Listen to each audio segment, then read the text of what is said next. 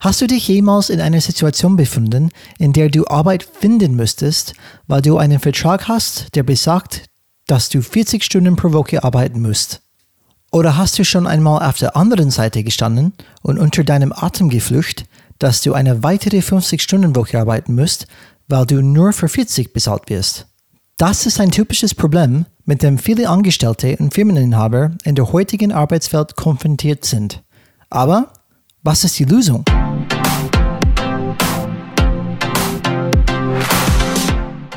Hallo alle Changemakers draußen, willkommen zu Changes Rad Podcast, wo wir jeden Freitag Impulse und Ideen zum Change Management geben.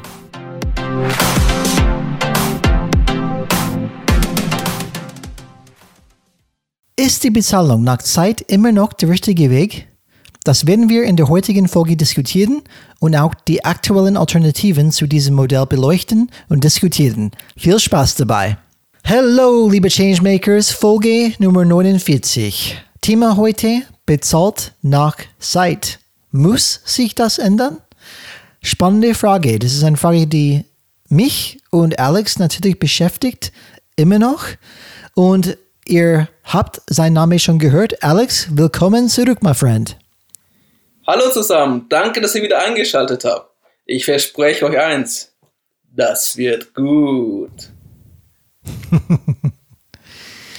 Alex, ich weiß nicht, hast du bestimmt eine Situation erzählt, die ich ganz am Anfang von der Intro dieser Folge benannt habe, dass in Effekt man muss Arbeit suchen, weil irgendwie man ist eingestellt, 40 Stunden zu arbeiten, oder man ärgert sich, weil man 50 Stunden ständig arbeiten muss, allerdings wird man für nur 40 Stunden bezahlt. Kannst du mit sowas irgendwie identifizieren?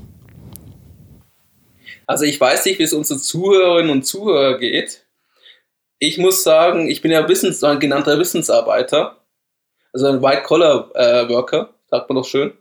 Und bei mir ist es echt so, dass ich teilweise meine Aufgaben und meine Projekte selber definiere, weil meine Vorgesetzten nur ein sehr grobes Bild und Aufgabenstellung haben. Bedeutet, ich schaffe mir meine Arbeit selber.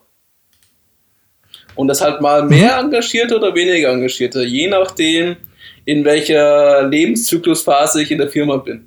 Nennen wir es mal so. Okay. Ja, ein bisschen motivationsabhängig dann. Das ist halt das typische Thematik mit Anerkennung. Wie wird mhm. praktisch, was, welche Arbeit wird überhaupt anerkannt und welche Arbeit bekommt externe Wertschätzung? Weil das Intrinsische, das ist für mich natürlich das Thema, was ich habe, das lebenslange Lernen. Ich möchte wachsen, ich möchte mit Aufgaben wachsen, mit den äh, nächsten Karriereschritt vielleicht auch schaffen. Ich möchte auch, ich freue mich natürlich über positives Feedback oder auch wenn ich Sachen auf die Straße bekomme. Aber ich muss natürlich in den Rahmen arbeiten, die, den mir die Firma leistet. Und auf den habe ich ja nur teilweise Einfluss. Das heißt, es können manche Projekte auch zwei, drei Jahre dauern, bis man überhaupt was sieht. Und sowas kann sehr frustrierend sein. Aber Alex, im Endeffekt dieses Thema, die wir all oder viele haben, weil ich gefühlt, das ist ein Status Quo erstmal in Deutschland. Wir arbeiten nach Zeit, zum Beispiel 40 Stunden ist eine typische Woche. Ich habe unterschiedliche Erfahrungen gemacht, zum Beispiel meine erste Firma war 37,5.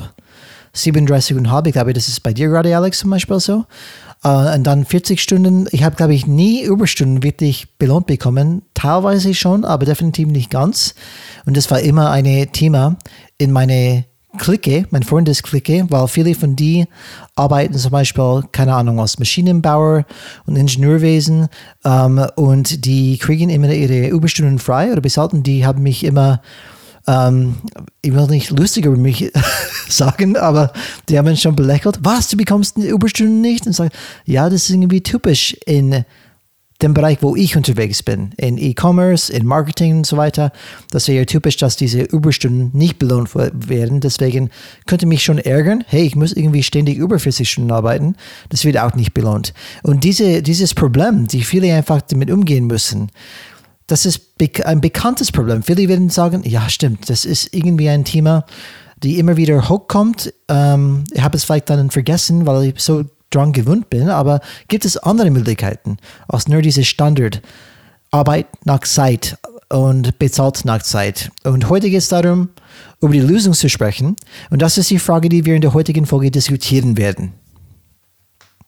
Am Ende unserer Folge bringen wir auch wirklich drei konkrete Beispiele von Firmen in Deutschland oder auch in Amerika, die damit komplett anders umgehen, als wir es wahrscheinlich auch gewohnt sind. Ähm, das erste Mal, wie mir das Thema wirklich bewusst war, war in meinem ersten richtigen Job. Das war ein Startup, wo ich mich mit einem unserer von der IT-Jungs unterhalten habe und der dann, wo es um die Vertragsthematik geht. Und ich war halt da ein Berufsanfänger und war ganz klar zielorientiert als Arbeitsstundenorientiert, weil auch natürlich 40 Stunden nur als abgegolten galt. Egal, ob du Überstunden machst und nicht. Und in meinem ersten Job und auch natürlich später in anderen, auch immer wieder, es gibt ist auch von Projektphase natürlich abhängig, war ich dann nur bereit, mehr als diese 40 Stunden zu leisten, ohne eine Gegenleistung eigentlich zu bekommen. Was Gehalt oder mehr Urlaubstage und so hat. Und der ITler hat dann ganz klar gesagt, ja, ich werde nur für 40 Stunden gezahlt also heißt, ich werde eigentlich nach Zeit bestartet, nicht nach dem Projekt und nach der Leistung, was ich gemacht habe. Und ich leiste diese 40 Stunden nur. Und für mich war das komplett neu und überraschend, wie ich das von ihm gehört habe. Mhm. Und das zum anderen Thema, ich, das, du bist halt in einer anderen Position als ich. Da gelten auch ein bisschen andere Regeln, aber ich kann das auch von meinem alten Arbeitgeber, da gab es ja auch so 40 Stunden, mit denen ist dann alles abgegolten, egal ob du mehr arbeitest oder weniger. Und äh, aktuell ist es so, dass ich eine Stechuhr habe und Überstunden dann für mich Urlaubstage bedeuten. Mhm. Das ist eine klassische, was auch klassisch genutzt wird, ist außertariflich. Außertariflicher Vertrag wird zum Beispiel gemacht für einen Mitarbeiter, weil das bedeutet er vielleicht dann gleichzeitig auch, hey, das bedeutet, du musst nicht stempeln, weil du höchstwahrscheinlich mehr als 40 Stunden regelmäßig arbeiten musst. Das sagt niemand wird vielleicht dann aus, aus ähm, giebig oder vielleicht dann so klar, ähm, aber vielleicht auch schon. Äh, das ist ein Thema, die man, man denkt, auch wenn ich das nicht unterstreiche, dass je höher man steigt, je mehr man arbeiten muss. Ähm, was ich definitiv nicht dahinter stehen kann, weil ich glaube, das nicht so sein muss. Ähm, aber ja, diese ganzen Themen ähm, in unseren Erfahrungen werden auf jeden Fall hervorbringen in die heutige Diskussion. Natürlich, bevor wir jetzt einsteigen, möchten wir, möchten wir uns erstmal an alle Zuhörer und Zuhörer bedanken, die immer wieder uns einschalten, unsere Folgen downloaden, die uns auch positiv bewerten in den üblichen Podcast-Plattformen wie Apple Podcast oder Spotify, uns auch fünf Sterne geben, manchmal auch nette Worte schreiben. Vielen Dank dafür. Und diejenigen, die es noch nicht gemacht haben und es dann gerne uns einen Gefallen tun wollen oder auch Spaß an unseren Folgen hatten, bitten wir, gebt uns die fünf Sterne. Wir freuen uns und ihr helft uns, diesen Podcast sichtbarer zu machen. Und natürlich könnt ihr jederzeit an, per E-Mail an kontakt at changesrad.de äh, Feedback schicken, Kritik, Vorschlag für neue Folgen oder einfach Fragen, die ihr habt. Alternativ über LinkedIn sind wir jederzeit erreichbar. Wir freuen uns auf euch. Und danke, dass ihr uns so treu seid wir wissen alle, dass wir dann Thema, was Gehalt angeht, das ist ein sehr emotionales Thema, ein sehr persönliches Thema. Es geht um das Eingemachte. Geld macht zwar immer nicht glücklich, sagt man, aber es ist ein bestimmter Teil der Motivation, auch im Beruf. Also manche sagen, es ist ein Hygienefaktor. Also um das überhaupt dich wohlfühlen kannst in der Arbeit, muss das Thema Gehalt zumindest stimmen. Ähm, und wenn es nicht passt, dann hat es Auswirkungen auf die Motivation. Also zumindest in der Theorie. Auch aus meiner Erfahrung, Alex, aus meiner Erfahrung, aus der Praxis kann ich nur zustimmen. Vielleicht kurz, wenn ich angefangen habe zu arbeiten, viel zu wenig verdient gefühlt. Und ich habe mich ständig geärgert mit diesem Thema Gehalt, bis ich in einen Bereich gekommen bin. Und es hat, würde ich sagen, ungefähr fünf Jahre gedauert, bis ich dahin gekommen bin, wo ich dann wirklich nie wieder großartig über Gehalt gedacht habe oder geärgert habe. Aber ich habe fünf Jahre gebraucht. In diese fünf Jahren haben mich schon immer wieder geärgert, bis sie so weit gekommen sind. Das heißt, ich kann nicht unterstreichen, das war ein hygienischer Faktor. Das hat nicht gepasst und es hat so ständige Unzufriedenheit ähm, ähm, geleitet für mich dann. Und was bedeutet tatsächlich, dass ich die Firmen gewechselt habe? Und das war ein Hauptgrund, weil ich einfach nicht zufrieden war mit dem Gehalt. Bei mir sind das Thema immer auch gewesen, ähm, Gehalt und Vorgesetzte oder auch die Aufgabenstellung oder die Möglichkeit, sich in der Zukunft hinzuentwickeln. Was für Op Zukunftsoptionen hat die Firma überhaupt für mich? Aber Gehalt war immer ein Thema, wo mit dabei gezogen ist. Und ist es immer noch. Ich bin jetzt in keiner geschlechten Gehaltsposition, muss ich ganz offen sagen. Ähm, trotzdem ist das Gehalt immer ein Thema und ich spreche es immer wieder an und ich diskutiere es auch mit meinen Vorgesetzten. Das kann ich mir vorstellen. du Hast du auch, auch erlebt, wie du mein Vorgesetzter warst? Habe ich immer wieder erlebt, als Alex proaktiv auf jeden Fall bei das Thema Gehalt. Und es hat sich immer gelohnt. Aber deine Erfahrung entspricht auch der Praxis, weil sehr viele Mitarbeiter anscheinend mit ihrem Einkommen unzufrieden sind. Nach einer Studie, zu der ich gleich kommen werde, ist nur ein Drittel der Mitarbeiter in Europa, Amerika oder in der Pazifik mit ihrem Einkommen zufrieden. Und für einen langfristigen Unternehmenserfolg ist das Lohnsystem unumgänglich eigentlich, dass man da für eine Zufriedenheit sorgt. Und es hört man, also wir haben ja das Thema Zeitlohn, also dass wir pro Stunde bezahlt werden gesprochen. Und es ist anscheinend ein großer Wunsch, dass auch man auch eine leistungsorientierte Bezahlung bekommt, nicht nur nach Stunden bezahlt wird. Und es ist nicht nur die Zeit, die zählt. Und äh, jeder von uns hat so mal diesen Satz wahrscheinlich, ich weiß nicht, zumindest die Zuhörer und Zuhörerinnen, die nur nach Stunden bezahlt werden, ähm, für sich äh, gehört oder sich selber auch so gesagt. Ich will für meine Leistung entlohnt werden und nicht für die Zeit, die ich absitze. Der Wunsch, einen erfolgsabhängigen Bezug, also vom Lohn, vom Gehalt, anstelle von bezahlten Überstunden, wird aktuell immer größer. Und diese Studie, wo ich erwähnt habe, das ist, ein, die ist von einem amerikanischen Personalvermittler, die heißen Kelly Services und deren Studie ist Kelly Global Workforce Index, ist schon von 2013. Und sie haben damals das Thema festgestellt, dass, die, dass jeder zweite Mitarbeiter lieber einen individuellen Output hätte, also Zahlung nach Leistung, als praktisch nur nach den abgeleisteten Stunden bezahlt wird. Bedeutet, dass 48 Prozent der Befragten, und an dieser Studie haben über 1900 äh, Arbeitnehmer in Amerika und in Europa teilgenommen und gesagt, sie bevorzugen erfolgsorientierte Orientierung bei der, bei der Gehaltsgestaltung. Alex, ähm, haben eine, eine Detailfrage, weil ich bin auf beide Seiten schon gestanden in meinem Leben. Ich habe zum Beispiel einmal gearbeitet mit 100% Commission. Das heißt, wenn ich nichts verkauft habe, habe ich gar nichts verdient. Das war 100% leistungsbezogen. Mhm. Und ich muss auch sagen, das ist eine harte Weg, sein Geld zu verdienen, weil man ständig Druck einfach spürt. Und, und wirklich, nur wenn man Erfolg hat, verdient man. Ähm, ist, ist diese Orientierung zu leistungsbezogene Bezug oder Bezahlung, ist es entweder 100% oder gar nichts oder Mischung oder haben die, ähm, was haben die wirklich genau gefragt für unsere Zuhörer? Vielleicht können, können die das dann später nachschauen. Gibt es einen Link dafür? Äh? Wir haben einen Link in unsere Shownotes dazu. Leider mhm. ist der, die Quelle von 2013 nicht mehr verfügbar, aber man findet Slides auf äh, dieses slidechat.net von dieser äh, Präsentation von 2015 zum Beispiel. Also was die sagen, was, die okay. haben sich damit beschäftigt zum Thema Arbeitsmotivation. Und da befragen sie wirklich alle Faktoren zur Motivation. Das ist so eine All-Around-Workforce-Studie, könnte man sagen. Da geht es auch um die Unternehmenskultur, um das Thema ähm, Kündigung und Bezahlung. Also mhm. wie, wie fühle ich mich wohl und wie kann ich am meisten Leistung, Anerkennung, die ganzen Themen, was du immer bei solchen HR-Studien liest. Und sie haben dementsprechend, das war ein Teil davon. Und die Thematik ist, ähm, das haben sie leider nicht so ausführlich gesagt. Was ich aber zumindest in den Slides gesehen habe, ging es darum, dass es ein, die, ein gewisses Basisgehalt gibt und dann obendrauf die Prämie oder die Leistung okay. wird. Mhm. Okay. Also jeder will wahrscheinlich eine gesunde Basis haben, damit er auch rechnen kann damit aber er möchte auch auf der anderen Seite, wenn ich mehr leiste, möchte ich auch mehr Geld erhalten. Das ist, was ich zumindest rausgelesen habe.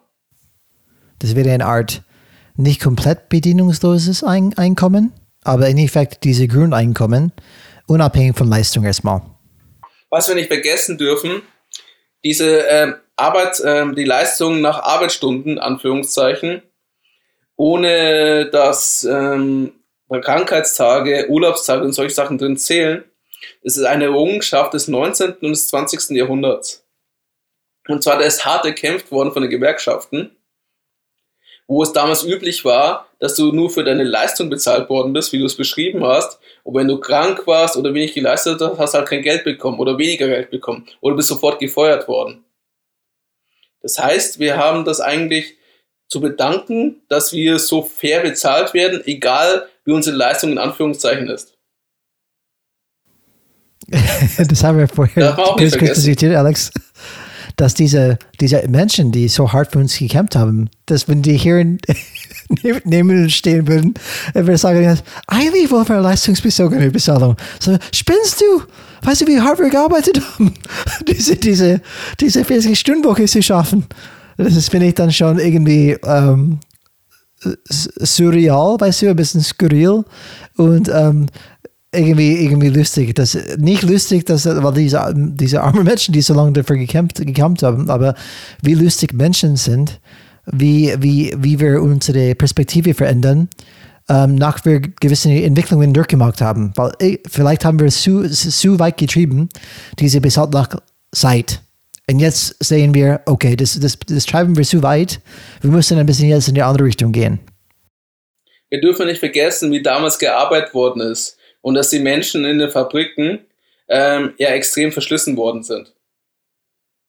Ja, absolut. Das, und dass dementsprechend die null Sicherheit hatten und jederzeit von jemand anders ersetzt werden konnten und für einen Hungerlohn unmenschliche Arbeit gemacht haben, die komplett auf ihre Gesundheit gegangen ist. Ja, und das geht für mich ein bisschen zurück, äh, Alex. Äh, ich, ich möchte nicht so, so viel abschweifen. Wir haben viele Inhalte heute, heute abzudecken.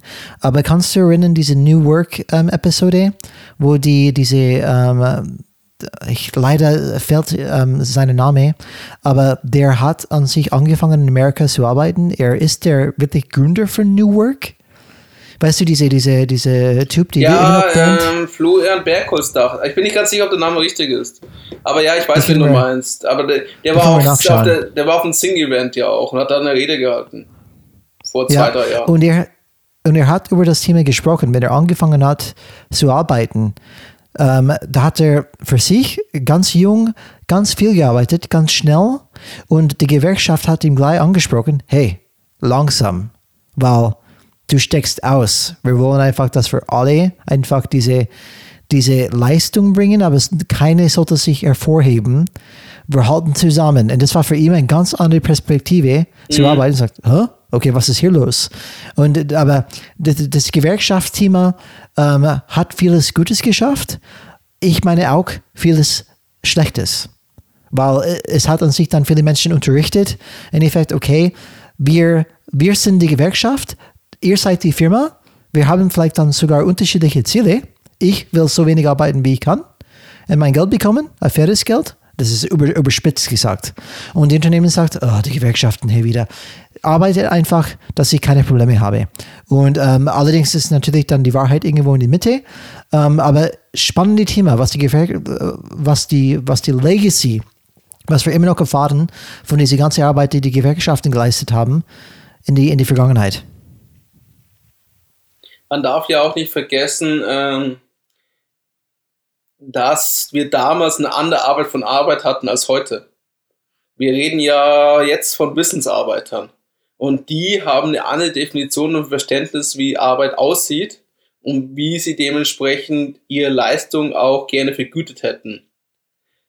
Weil nach natürlich, wenn ich eine ergebnisorientierte Bezahlung habe, dann zeige ich auch damit, dass ich eine, eine gewisse Eigenverantwortung, Zielorientierung in meiner Arbeit habe und das dementsprechend auch dafür belohnt werden möchte. Und dadurch hat natürlich der Arbeitgeberseite auch den Vorteil, ich bin halt mehr motiviert, weil ich durch die Beteiligung mehr Geld bekomme. Also es ist eine Win-Win-Situation. Ich leiste mehr, die, Firma profitiert davon und insgesamt wachsen wir beide damit.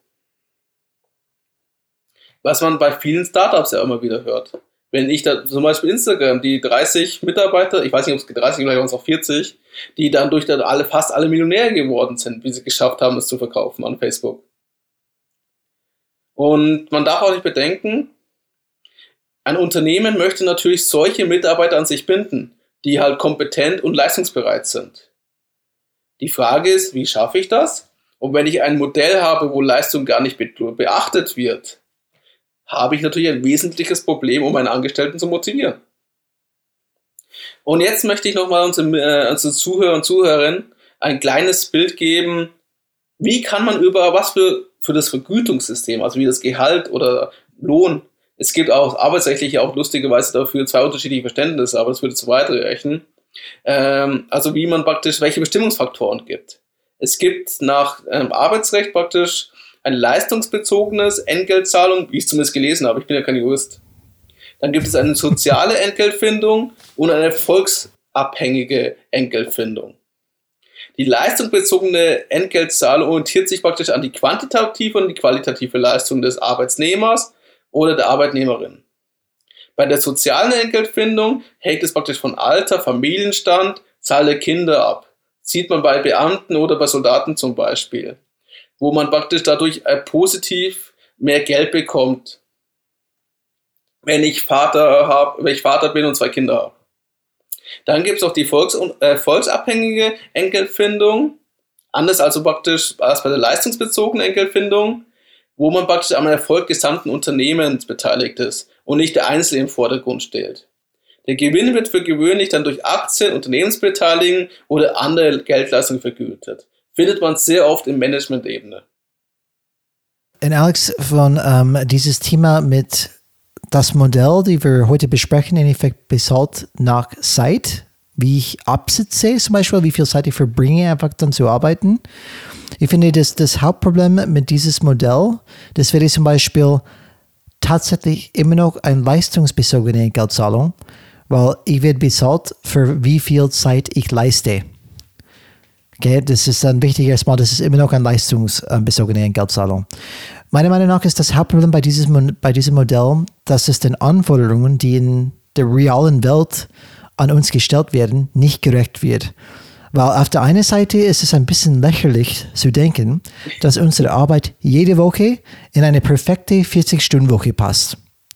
Auf der anderen Seite ist die Begrenzung unserer Arbeit auf eine bestimmte Zeit pro Woche irgendwie ideal, weil es uns Grenzen setzt, um eine Art von Gleichgewicht in unserem Leben zu halten, diese, diese typische Work-Life-Balance. Aber das denke ich mir immer wieder. Das, ist es nicht irgendwie blödsinnig, das an Stunden zu, zu orientieren? Weil, nur, nur ein, ein, ein Beispiel. Vielleicht gibt es eine, eine andere Firma, die genauso macht, wie wir machen. Die sind in China. Da arbeiten die Mitarbeiter 80 Stunden pro Woche. Und auch wenn die vielleicht ein bisschen weniger effektiv arbeiten, die leisten definitiv mehr. Und heißt das nicht, dass ich dann auch theoretisch dann 80 Stunden arbeiten müsste, diese Wettbewerbsfähigkeit zu halten? Oder warum, wer hat denn diese 40 Stunden einfach entschieden? Das heißt, es ist für mich ein relativ ähm, Zahl, die aus der Luft gegriffen ist. Hey, das, das passt und das sollte funktionieren. Das, das passt für mich nicht wirklich zu der Realität. Du darfst auch nicht vergessen, dass diese 40-Stunden-Woche, früher hat man ja auch die Wochenenden durchgearbeitet. Da hat man entschieden irgendwann, dass Sonntag für die Kirche ist. Das heißt, man musste dann nicht arbeiten. Das heißt, man ging in die Kirche und danach in das äh, Wirtshaus. Schönes Leben. Und Samstag hat man trotzdem noch durcharbeiten müssen. Und das wurde Stück ja, das für Stück erkämpft. Deswegen habe ich gesagt, verstehe ich aus den sozialen Aspekten, dass es eine Grenze für uns setzt, einfach die für Menschen einfach allgemein gesund ist. Aber wenn ich das Ziel des Unternehmens überdenke, zum Beispiel, okay, es geht für den Ziel von dem Unternehmen zu überleben. Reicht die 40 Stunden aus? Keine Ahnung. Vielleicht, vielleicht nicht. Vielleicht reichen es sogar weniger aus. Für mich ist er relativ ähm, soll auf die Luft, aus der Luft gegriffen, zwecks, ist es nötig, damit die Firma weiterkommt oder nicht? Die soziale Aspekt verstehe ich auf jeden Fall. Und ich bin froh, ich bin persönlich froh, dass ich nicht 50 Stunden pro Woche arbeiten müsste. 100 Stunden. Oh Gott. 100 Stunden, ich weiß gar nicht, ob das möglich ist, wirklich. Aber theoretisch ja, aber, aber ob es wirklich effektiv ist, das weiß ich auch nicht. Die Thematik ist ja auch, ähm, das haben sicher einige unserer Zuhörer und Zuhörerinnen schon gehört und gelesen, man kann effektiv acht Stunden am Tag nicht arbeiten man kann allein das Thema, ich rede jetzt nur von Wissensarbeiter, weil das ist ein Thema, wo ich mich zumindest einigermaßen auskenne.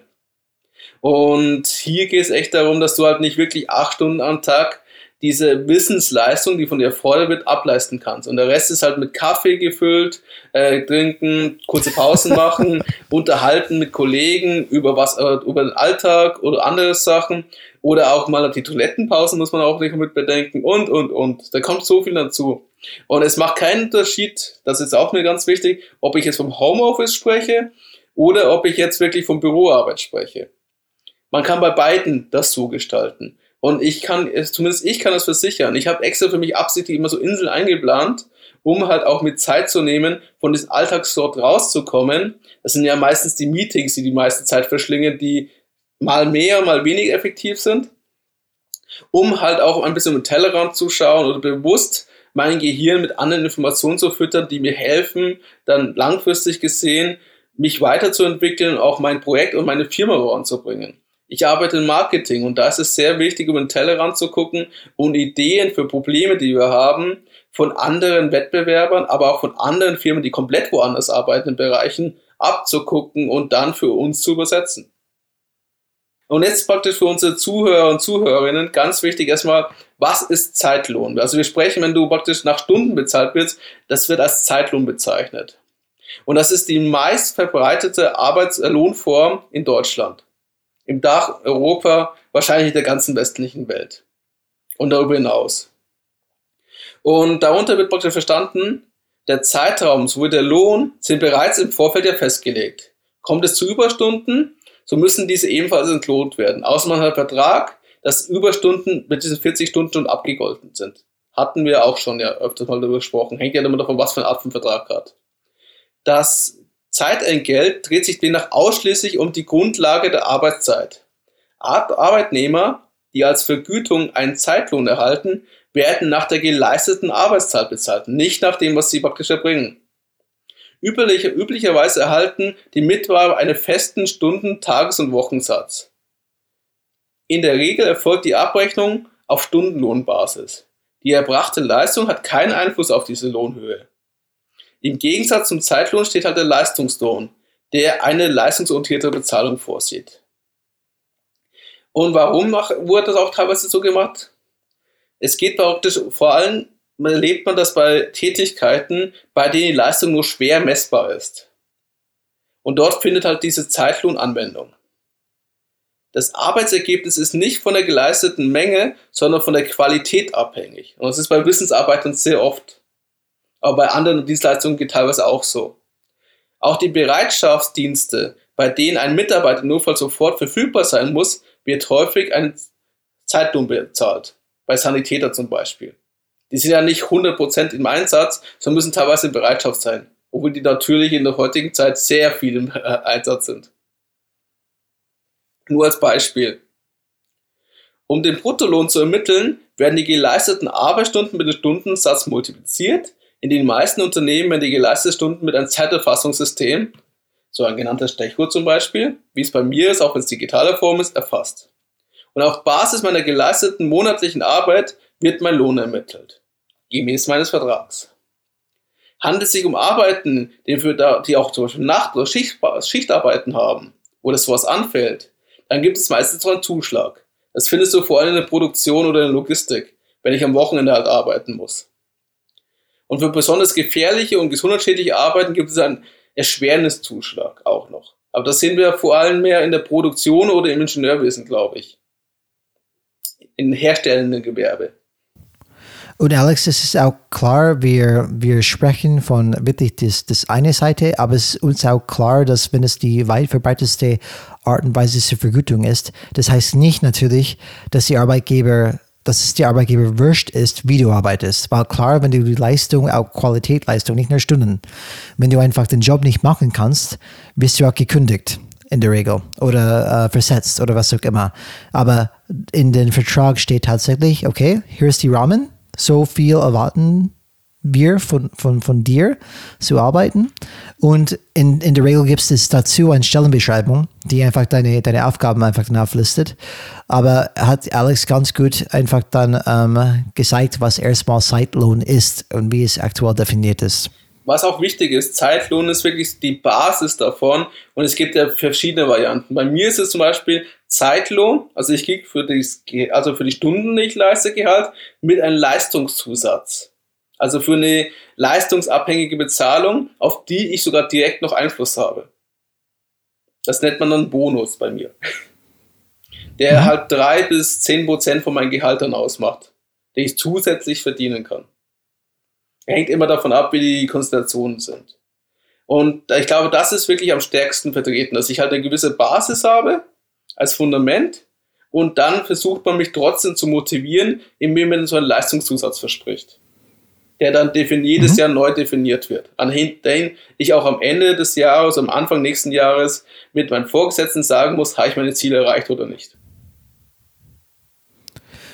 Und Alex, jetzt steigen wir ein bisschen ein in die Vorteile, Nachteile. Wir haben uns schon ein bisschen erklärt, aber ein Problem, die ich gerade benennen möchte für das Thema Zeitlohn, ist besonders für Firmeninhaber dort. Und das ist Parkinson's Law. Das ist ein Gesetz. Ähm, ursprünglich wurde dieses Gesetz verwendet, um zu beschreiben, wie sich Bürokratien mit der Zeit ausdehnen. Zum Beispiel ist es gemessen worden, okay, eigentlich wäre es weniger zu machen bei diesem Amt, aber trotzdem stellen die fleißig weiter ein, auch wenn kein weitere Arbeit eigentlich anfällen würde. Das heißt, Arbeit, Arbeit ist eigentlich gleich geblieben. Bürokratie sich erweitert sich, damit die einfach dann mehr Arbeit haben und mehr Leute einstellen können. Aber das ist ein anderes Thema. Was ich ähm, über Parkinson's Law sagen möchte, das ist von Mark Horstmann von der Website managertools.com. Er hat dieses Gesetz so definiert, dass die Zeit, die wir brauchen, um unsere Arbeit zu erledigen, schrumpft oder sich ausdehnt, um die Zeit zu passen, die wir ihr geben. Das heißt zum Beispiel, ich habe meine Stellenbeschreibung, habe meine Aufgaben, die mir vorgelegt sind. Und wenn in meinem Vertrag zum Beispiel 20 Stunden stehen würde statt 40, ich bin sicher, dass ich meine jetzige Arbeit auch in 20 Stunden schaffen würde. Das ist, was diese Parkinson's Law Business sagt. Genau das Umgekehrte. Wenn ich 80 Stunden hätte, dann könnte ich meine Arbeit auch so ausdehnen, dass ich das über 80 Stunden ähm, wirklich strecken könnte. Und aus einer systemtheoretischen Perspektive ist, ist es das System, das hier viele der Probleme schafft. Im Allgemeinen würde ich wetten, dass Mitarbeiter, die weniger als 40 Stunden pro Woche arbeiten, auch insgeheim vielleicht arbeiten, oder wissen, dass sie mehr Arbeit bewältigen könnten, ich bin sicher, dass ihren Chefs gegenüber, dass die sich ihre Chefs gegenüber nichts erwähnen würden, da sie wissen, dass diese Puffer in der Zukunft brauchen, ähm, wenn mehr Arbeit kommt, oder sie stattdessen rationalisieren in ihrem eigenen Kopf, dass wenn der Chef zufrieden ist, warum sollte ich etwas sagen? Zum Beispiel, Alex, ich habe das tatsächlich erlebt, wenn ich zum Beispiel meine Führungskraft sage, eigentlich hätte ich mehr Zeit, ich habe eigentlich dann, ich müsste theoretisch nur vielleicht dann 30 Stunden pro Woche arbeiten, dann sagt mein Führungskraft zu mir, sagt das keine. Okay. Und ich bin sicher, dass es oft so ist, weil das wollen die nicht zugeben. Ja, warum nicht? Das ist einfach die Wahrheit. Was sollen wir jetzt tun? Heißt es, dass ich dann weniger Geld verdienen sollte? Weil die sind absolut zufrieden mit meiner Leistung. Und da kommt man erstmal in diese, in diese ähm, Systemprobleme, weil das System sagt, nein, Brian muss 40 Stunden arbeiten. Und wenn das nicht passt, entweder lügen, sagt es bitte nicht keine, oder ich sollte meinen eigenen Gedanken machen, okay, dann sage ich nichts. Ich brauche sowieso einen Puffer, weil vielleicht kommt mein Chef um die Ecke und sagt, hey, ähm, mach das und das und das und das. Und wenn ich keinen Puffer für mich habe, sage ich, oh je, jetzt muss ich 60 Stunden arbeiten, aber nein, ich muss immer noch 40 Stunden arbeiten, weil ich habe diese Puffer für mich dann ähm, ausgefeilt. Und auf der anderen Seite kann es sein, dass die Chefs das heißt von, von der anderen Seite, von Führungskraftseite, ihren Angestellten gegenüber ein Gefühl des Misstrauens haben, weil sie in diesem Puffer wissen. Denn egal wie viel Arbeit sie ihren Angestellten geben, sie finden oft einen Weg, die Arbeit zu erledigen. Und wir sehen das oft zum Beispiel, wenn Mitarbeiter in einem Team entlassen werden was ein vorübergehender Arbeitskräftemangel sein sollte, wird zu einer dauerhaften Situation, weil die Vorgesetzten sagen, hey, wenn Sie die Arbeit erledigen, warum sollten wir jemanden einstellen, der die entlassene Person oder die entlassenen Personen ersetzt? Das ist oft diese Zeitgeschichte. So, eigentlich brauchen wir keine. Die, die sehen nicht, dass die Person zum Beispiel immer mehr schöpft und vielleicht dann ausbrennt. Das ist erstmal egal, die Job wird erledigt.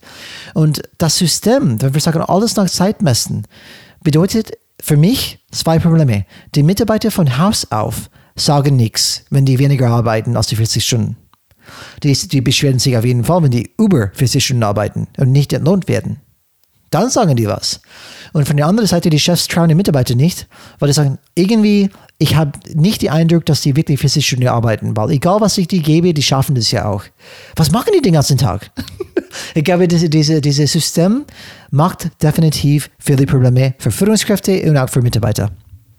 Die Thematik merkt man auch bei Diskussionen über die Vier-Tage-Woche, dass man nur noch eine Vier-Tage-Woche einführen muss, was emotional eine sehr große Bewegung auf beide Seiten bedeutet. Weil auf der anderen Seite als Arbeitgeber die Perspektive ist, wie soll es nur für vier Tage bearbeiten, das gleichen Lohn geben? Das heißt, ich gebe ihnen mehr Geld für weniger Leistung. Wie soll ich dann wirtschaftlich überhaupt doch global agieren? Wollt ihr mich ein bisschen Punkt, Punkt, Punkt? Und auf der anderen Seite zeigen zig Studien, dass man halt die 40 Stunden sehr selten effektiv arbeitet. In Anführungszeichen. Und zu den deutschen Statusproblemen kommen wir am Ende unserer Folge. Da habe ich noch ein kleines Schmankerl für alle unsere Zuhörer und Zuhörerinnen, die es lang durchhalten. Und Alex, ähm, das haben wir zum Beispiel vielleicht da eine, eine ähm, anknüpfende Punkt, die wir von unserer vergangenen Folge über ähm, Alexander Birkin gesprochen haben, der CEO mhm. von Autogruppe, was er ganz klar berichtet hat, was counterintuitiv ist. Das ist irgendwie nicht intuitiv. Er sagt, Homeoffice hat zu einer Leistungssteigerung geführt, statt einer Leistungsschwächung. Und das ist genau diese Idee vielleicht mit dieser Vier-Tage-Woche. Man denkt erstmal, oh, dann verliert ich Leistung. Allerdings ist es wahrscheinlich umgekehrt, man gewinnt Leistung von den Mitarbeitern. Genau. Das ist counterintuitiv. Die Thematik ist auch sehr komplex und wenn man bedenkt, was du schon gesagt hast, wenn man mit anderen Wirtschaftssystemen in zum Beispiel in asiatischen, pazifischen Bereich sich vergleicht oder auch im amerikanischen Bereich etc., man muss auch nicht vergessen, natürlich, du versuchst die indirekt zu vergleichen. Du bekommst eigentlich, wenn du es so siehst, zum Beispiel für Deutschland, sehr teuer Angestellte, in Anführungszeichen, für teilweise für manche Tätigen, manche ist es auch wieder anders. Es hängt immer von der Art der Tätigkeit ab, die viel weniger arbeiten, als wenn ich solche Angestellte in China anstellen. Mit der gleichen Jobbezeichnung und mit der gleichen Aufgabe. Die Thematik dahinter kann aber man diskutieren, weil ist es auch dann die gleiche Leistung, die du dort dagegen für bekommst. Es ist halt schwer messbar. Und es hängt sehr stark von der Qualität ab. Und es gibt ja dementsprechend in gewissen Arbeitskulturkreisen ja auch das Thema, dass man möglichst viel Überstunden und wenig Urlaub nimmt, um einfach möglichst viel der Firma zu geben. Und man sieht daran, dass einerseits die Mitarbeiter daran kaputt gehen und auf der anderen Seite, dass der Output anscheinend ja auch nicht immer so ideal ist, weil die Menschen zu sehr in diesen Hamsterrad gefangen sind. Menschen gehen daran kaputt, und du hast Interesse daran, ein Mitarbeiter 20 Jahre für dich gearbeitet hat, du sehr viel Geld in seine Ausbildung, in seine Erfahrung investiert hast, plötzlich dann dir ausfällt und du die letzten 30 Jahre, sagen wir mal, nicht mehr von ihm profitieren kannst. Ist auch ein Schaden, den aber keiner sieht. Es ist immer ein Marathon, über den wir sprechen. Und es ist kein Sprint. Und das vergessen viele.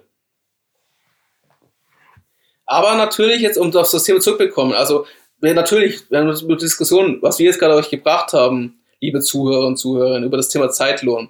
Natürlich, es hängt trotzdem von der Qualität der Arbeit an, ob ich bei der Firma angestellt bleibe und nicht, was für Bewertung ich bekomme, ob sie mich als guter Arbeitnehmer sehen, als Angestellter, als Kollege, damit ich auch weiter bei der Firma angestellt bleiben kann und auch dementsprechend dieser Firma weiterhelfen kann, besser zu werden und ihre Leistung zu schaffen. Und auf der anderen Seite natürlich, desto mehr Leistung ich bringe, desto mehr teilweise ähm, Optionen habe ich, dort karrieremäßig aufzusteigen.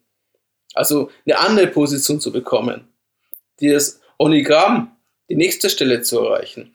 Also die Qualität der Arbeit klammern wir bei dem Thema Zeitlohn zwar aus, aber natürlich hat es indirekt auch einen Einfluss darauf. Nur, dass es klargestellt ist. Und jetzt möchte ich nochmal ganz spitz sagen, dass Zeitlohn für Arbeitgeber und aber für Arbeitnehmer Vor- und Nachteile hat. Das haben wir ja schon teilweise gehört. Und man darf den Zeitlohn nicht mit Akkordlohn oder Prämienlohn vergleichen, der denn wer danach bezahlt wird, erhält praktisch eine extra Prämie, wenn er was besonders viel leistet. Das ist zum Beispiel in der Logistik. Du kriegst ein gewisses Basisbehalt und dann kriegst du eine Prämie, wenn du 200 Pakete pro Stunde schaffst, statt noch 100 oder so etwas. Hatte ich in Ferienjobs öfters so erlebt. War für mich als Ferienjobler in meiner Studenten- und Schülerzeit nicht so wichtig, weil ich das nicht vor allem gekoppelt war. Aber ich habe gesehen, wie die Festangestellten natürlich alles versucht haben, das zu erreichen, damit das mehr Geld am Ende des Monats bekommen, um man sich halt Urlaub zu leisten oder was auch immer sie sich leisten wollten und die das mit allen Tricks dann auch versucht haben. Das war für mich auch eine interessante Erfahrung.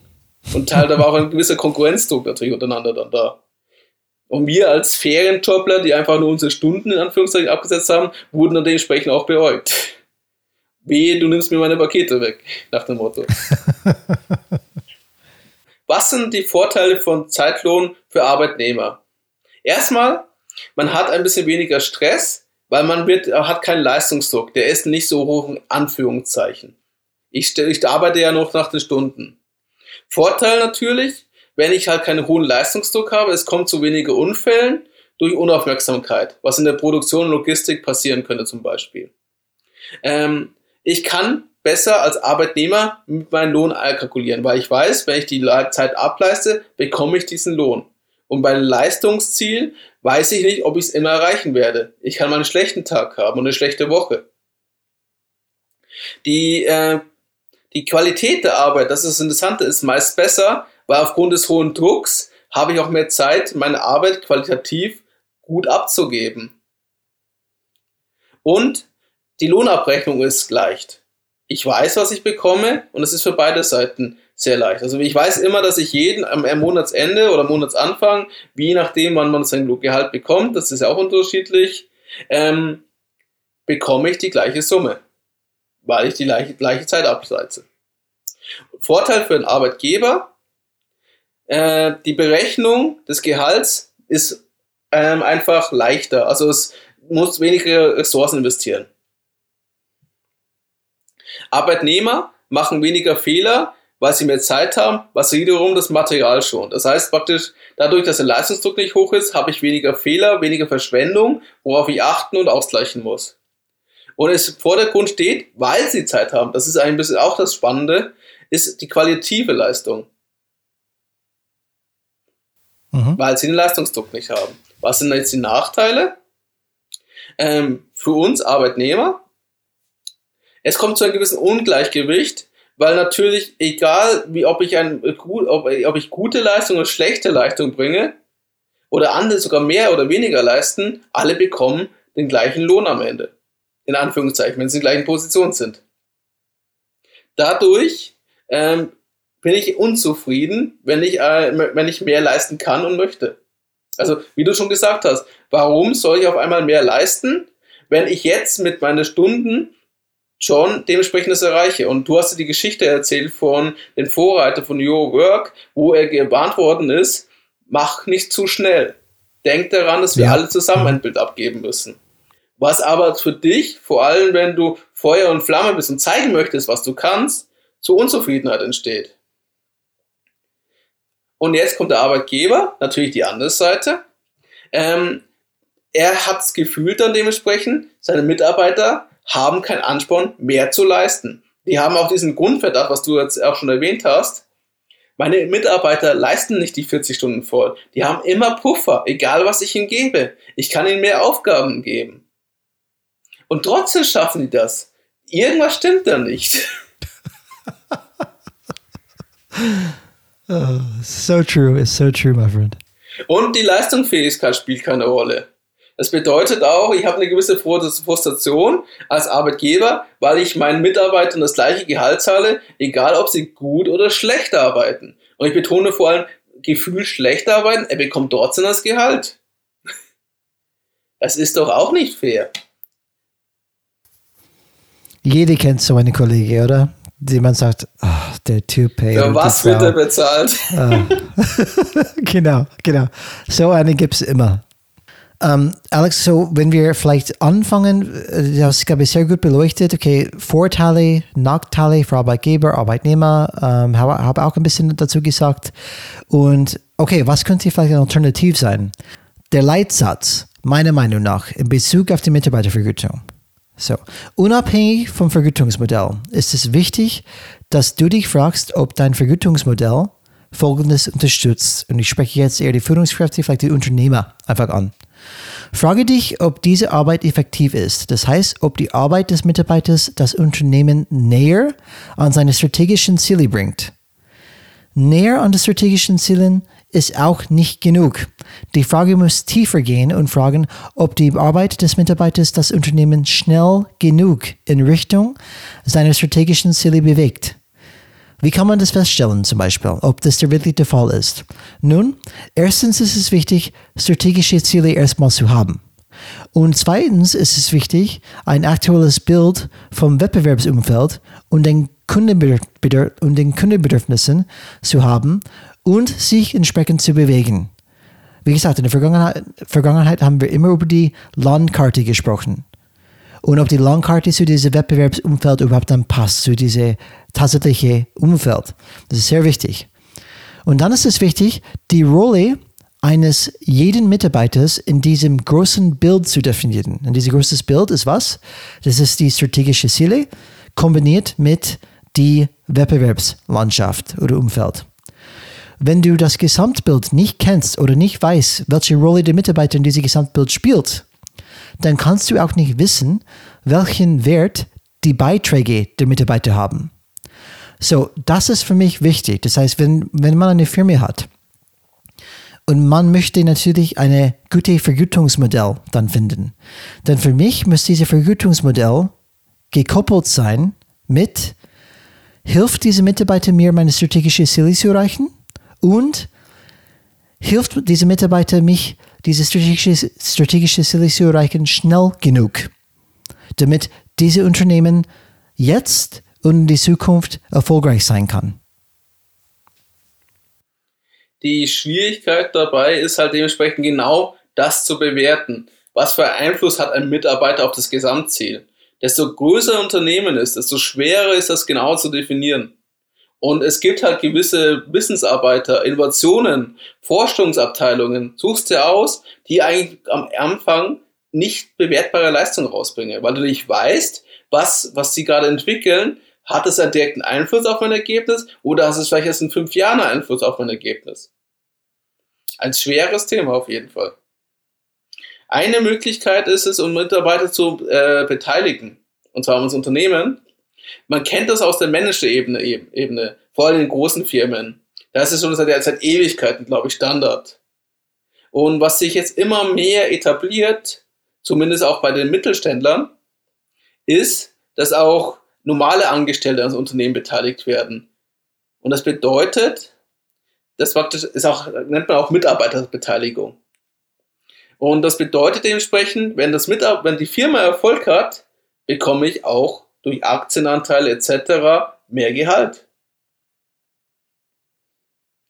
Und das kann nicht nur reizvoll für die Mitarbeiter sein, sondern auch für die Führungskräfte oder auch für die äh, Geschäftsführer, weil sie auf einmal Mitarbeiter haben, die selbstständig eigenverantwortlich mitdenken für die Firma und sich aktiv engagieren. Und das erhöht einerseits praktisch die Mitarbeiterrotation auf alle Ebenen kann man sich auch vorstellen. Und auf der anderen Seite überlegen wahrscheinlich auch Mitarbeiter, ich möchte, ich sehe, dass die Firma auf dem richtigen Weg ist und ich möchte noch weiter Teil der Firma bleiben und nicht zu einer anderen Firma wechseln. Um, ähm, Alex, das ist ein sehr gutes Beispiel, wie die, glaube ich, zusammenpasst mit diesem Leitsatz. Zum Beispiel, bringt diese Leistung von den Mitarbeitern mir näher an strategischen Ziele und bringt es mir einfach dann nah genug, schnell genug. Und ich möchte trotzdem ein relativ einfaches Beispiel nehmen, die vielleicht dieses traditionelles Vergütungsmodell von nach Zeit nehmen wir setzen das ähm, im Gegensatz zu einem anderen alternatives Modell, die eher basiert ist auf diesem Leitsatz, die wir gerade benannt haben, ähm, die, glaube ich, sehr gut damit identifizieren kann in, in so einer Corona-Krise zum Beispiel. So, anhand dieses Beispiels möchte ich erstmal verdeutlichen, wie eine Alternative aussehen könnte.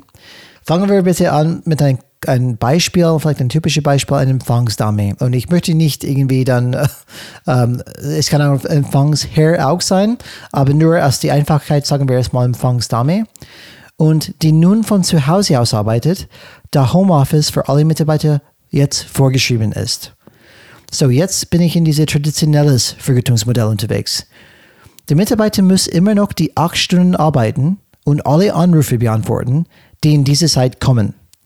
Diese acht Stunden arbeiten machen ähm, diese acht Stunden Arbeit machten in der Vergangenheit Sinn, da das Unternehmen eine physische Präsenz in der Lobby benötigte. Und der wirkliche Vorteil allerdings denn diese Person dem Unternehmen bot, war ihre freundliche und einladende Persönlichkeit und ihre Fähigkeit, sehr schnell den richtigen Ansprechpartner für die gestellte Frage zu finden. Aber weil die Unternehmen sich nicht angepasst hat, jetzt muss sie theoretisch zu Hause die acht Stunden einfach am Schreibtisch sitzen und einfach die Telefon anbeantworten. Auch wenn sie denkt, warum sitze ich hier die ganze Zeit, aber trotzdem, das will die Firma. So, die alternatives Modell basiert auf dem Leitsatz, die wir gerade besprochen haben, würde folgendes sein. Man muss zwischen 8 und 17 Uhr telefonisch erreichbar sein. So, denkst du, dass der Mitarbeiter eine Gehaltskürzung erhalten sollte, da er viel oder da sie viel weniger arbeitet? Nun, lass uns an den Wert der Mitarbeiter denken. Der, ihr Wert liegt nicht darin, dass sie am Schreibtisch sitzt sondern in ihrer freundlichen und einladenden Interaktion, die auch am Telefon genutzt werden kann, und in ihrer Fähigkeit, schnell und effektiv den richtigen Ansprechpartner für die gestellte Frage zu finden, was auch erhalten bleibt. Das heißt, die Leistung hat sich überhaupt nicht geändert. Aber weil die Firma sich in ihrer traditionellen Rahmen bleibt, bedeutet das, die arme ähm, Empfangsnahme jetzt zu Hause sitzen muss, acht Stunden, auch wenn es null Sinn macht. Und einfach an den Telefon gehen muss, wenn es klingelt. Alternativmodell wäre, sie kann machen, was sie will. Solange das sie erreichbar ist, in diesem Zeitraum, passt es ja. Und der Rest kennt sich, sich schon aus. Sie ist erstmal freundlich, sie ist willkommen und sie findet einfach den richtigen Kontakt für die Anfrage. Und das ist, wo man, man, man sieht eine Mindset-Änderung, okay, für was bezahle ich diese Empfangsdame oder diese Empfangsherr? Ich bezahle erstmal für die Persönlichkeit, dass die einen guten Eindruck hinterlässt bei den Leuten, die in Kontakt mit dieser Firma aufnehmen und dass die immer den richtigen Kontakt findet für die richtige Frage. In dem Szenario kann man ja auch mal sagen, dass die das Empfangspersonal, nennen wir es jetzt mal, äh, um von der Empfangsarbeit zu gehen, meistens noch zusätzlich weitere Aufgaben haben, als nur diese eine Tätigkeit. Nur ein Beispiel.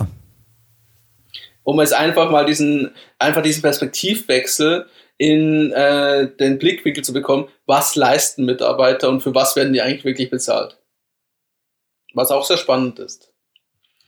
Es gibt auch ein anderes Modell, das jetzt immer wieder in Diskussion ist und man auch manchmal davon liest und sogar einige Firmen schon längst es leben oder auch ausprobieren.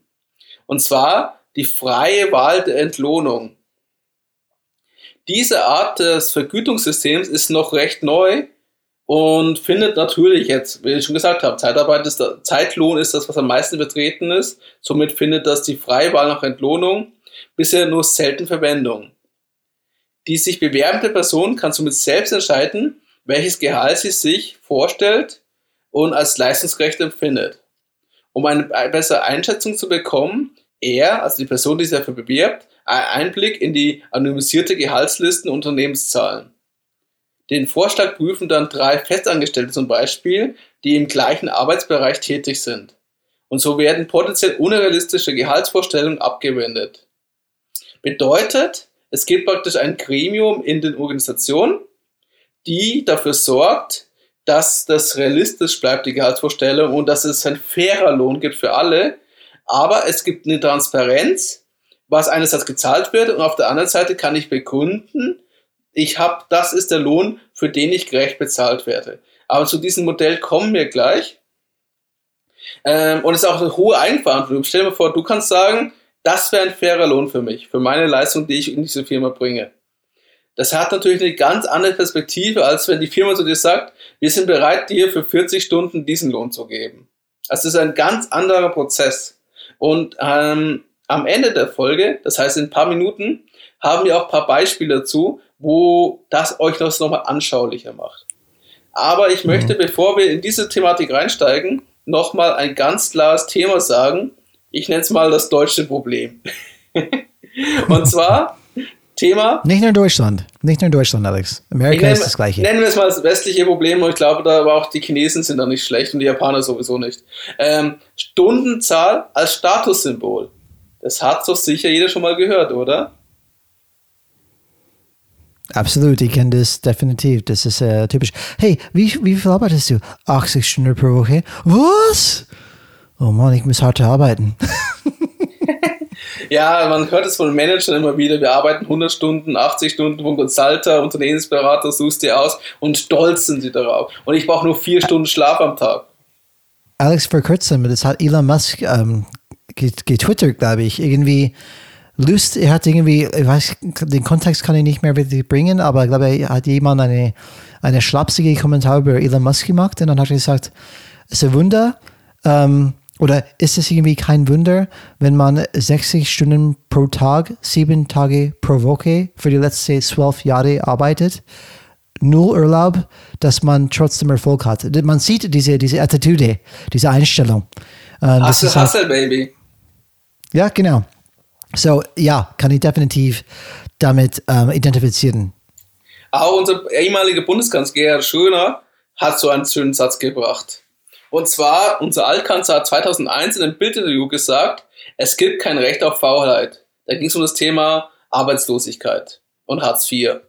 Und die Haltung von Schröder hat in Deutschland, aber auch, wie wir schon gesagt haben, in anderen Ländern Tradition. Der Soziologe Max Weber hat sie die Protestfolio. Äh, Der Soziologe Max Weber hat sie die protestantische Arbeitsethik genannt. Das haben ja auch schon viele gehört. So halt die Protestanten, für kurz gesagt, glauben, ich, äh, wenn ich wirtschaftlichen Erfolg habe, gehöre ich zu den Auserwählten, die in den Himmel können dürfen. Und das Zeichen vom wirtschaftlichen Erfolg bedeutet, dass ich einer der Auserwählten bin und später in den Himmel komme, also ich ein guter Mensch bin. Folglich haben die sehr viel gearbeitet und auch ähm, wenig Freizeit genossen. Und der Theologe Martin Luther, kennen wir auch, war selber ein Arbeitsfetischist. Der Mensch ist zur Arbeit geboren, wie der Vogel zum Fliegen. Müßiggang ist Sünde wieder Gottes Gebot, der hier Arbeit befohlen hat. Zitat von ihm. Also, mhm. man muss keine Ahnung von Luther haben oder von äh, den protestantischen Glauben, um die halt, diese Haltung in den Knochen zu spüren.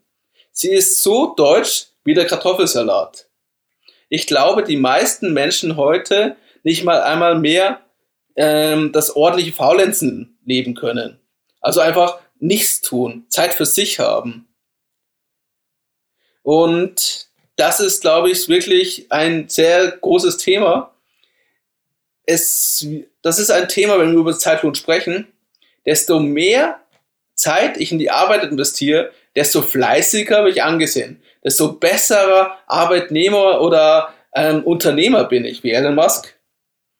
Aber wir wissen aus der Psychologie, aus der Neurobiologie, dass es Bullshit ist, weil wie bei Leistungssport brauchen wir Erholungsphasen, gerade bei komplexen Aufgaben.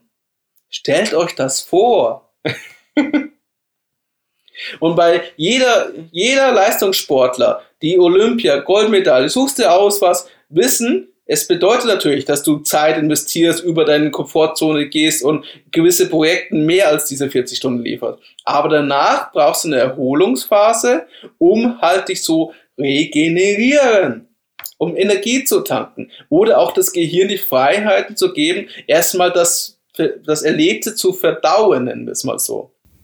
Nämlich nur dann kann auch was Neues entstehen. Alex, ähm, ich bin voll bei dir. Ich brauche die Pausen, zum Beispiel, ich persönlich. Aber es gibt immer Exceptions to the rule, Outliers, wie zum Beispiel Elon Musk. Und nur, dass ich die, die Zitat richtig bekomme in Twitter, was er getweetet hat. Ja, gerne. Er hat geschrieben, working 16 hours a day, 7 days a week, 52 weeks in a year, and people still calling me lucky. Und dieser Tweet zum Beispiel ist dann, glaube ich, keine Ahnung, 4,7 Millionen Mal geliked, 500.000 Mal geshared oder retweetet. Ähm, das ist 225.000 Kommentare, äh, alles Mögliche ist einfach dann hochgepusht. Das sieht man die Wert, die darauf gelegt ist, weil es, aber was Alex schon sagt, für die meisten Menschen draußen, das wäre eine unrealistische Erwartung, dass man wirklich, wenn man so viel arbeitet, dass man stetig die beste Leistung einfach dann bringt. Man darf Und, zwei Sachen ähm, nicht vergessen dabei da. Ja. Entschuldigung. Man mhm. darf zwei Sachen nicht dabei vergessen. Erstens, ähm, ja, einerseits, was, die Frage ist immer, was ist überhaupt Arbeit? Und Elon Musk ist Unternehmer und Sache Teil seiner Aufgaben, Teil seiner Tätigkeiten empfindet er nicht Arbeit, sondern findet er als, als Angenehmes, so wie manche Menschen zum Beispiel ihr Hobby als Angenehmes finden. Das ist sein Alltag, da holt er seine Energie draus. Er kommt in diesen Flow-Zustand teilweise. Er zahlt dafür auch immer wieder durch medizinische Probleme, die er hat. Das darf man auch nie vergessen. Es ist, wie ich sage, ein Marathon. Und ich möchte mit 60 genauso fit sein, wie ich jetzt mit kurz vor 40 bin. Ich möchte die 20 Jahre noch erreichen. Und ich möchte nicht jetzt 10 Jahre durcharbeiten und danach ein körperliches Wrack sein, in Anführungszeichen. Aber auf der anderen Seite verstehe ich, wenn ich ein Unternehmen aufbaue und das nicht als Arbeit empfinde, belastet mich das auch nicht. Das ist was ganz anderes. Es ist ein Unterschied, ob ich für mich, für meine Sache, für ein großes Ziel, für einen Purpose arbeite oder ob es für mich ein Auftragsarbeit ist, weil ich angestellt in dieser Firma bin. Und das darf man auch nicht vergessen. Also es ist, es ist wieder ganz was Unterschiedliches. Arbeite ich für meine Goldmedaille oder bin ich nur Teil des Teams und ähm, muss die Tätigkeit erfüllen? Zum Beispiel bin ich der Kartenverkäufer. Der muss keine 60 bis 80 Stunden arbeiten. Das ist eine ganz andere Anforderung. Also das Bild von Elon Musk, was der liefert, ist ein Bild für eine Sondergruppe in einem bestimmten Firmenkontext oder Unternehmenskontext, der Unternehmer. Aber auch ich, das ist, kann man natürlich diskutieren und es gibt für alle Fraktionen Vor- und Nachteile. Und natürlich kann man sagen, dass dann eine 40-Stunden-Woche nicht reicht. Das wird wahrscheinlich jeder Geschäftsführer Unternehmer will sofort in der Hand sagen, dass seine 40-Stunden-Woche nicht reichen. Aber ich, was ich erwähnen möchte, er hat erstmal eine andere Verantwortung. Dieser Mensch hat auch ein großes Ziel. Er will auf dem Mars, solange er noch lebt. Das ist ein Riesenziel und da muss man diese Energie investieren, wenn man es erleben möchte. Aber er ist auch bereit dafür, die Leistung zu bringen, weil er diesen Purpose hat und er macht sich dafür auch körperlich kaputt. Muss man auch sagen. Er verbrennt sich. Und ich rede auch nur jetzt von dem Thema körperlich oder geistig. Was ist aber das andere Thema ist auch, ist, du darfst nicht vergessen, seine sozialen Beziehungen mit seiner Familie etc. gehen ja auch darunter verloren, weil er dafür, wenn er so viel arbeitet, wird er kaum Zeit dafür haben, in Anführungszeichen das zu pflegen. Und das sind die Punkte letzten Satz möchte ich noch sagen. Ähm, ich kenne äh, Führungskräfte, Gunter Dück zum Beispiel, also ehemalige Führungskräfte, die sagen, work smart, not hard. das wird, glaube ich, die passende Antwort dazu.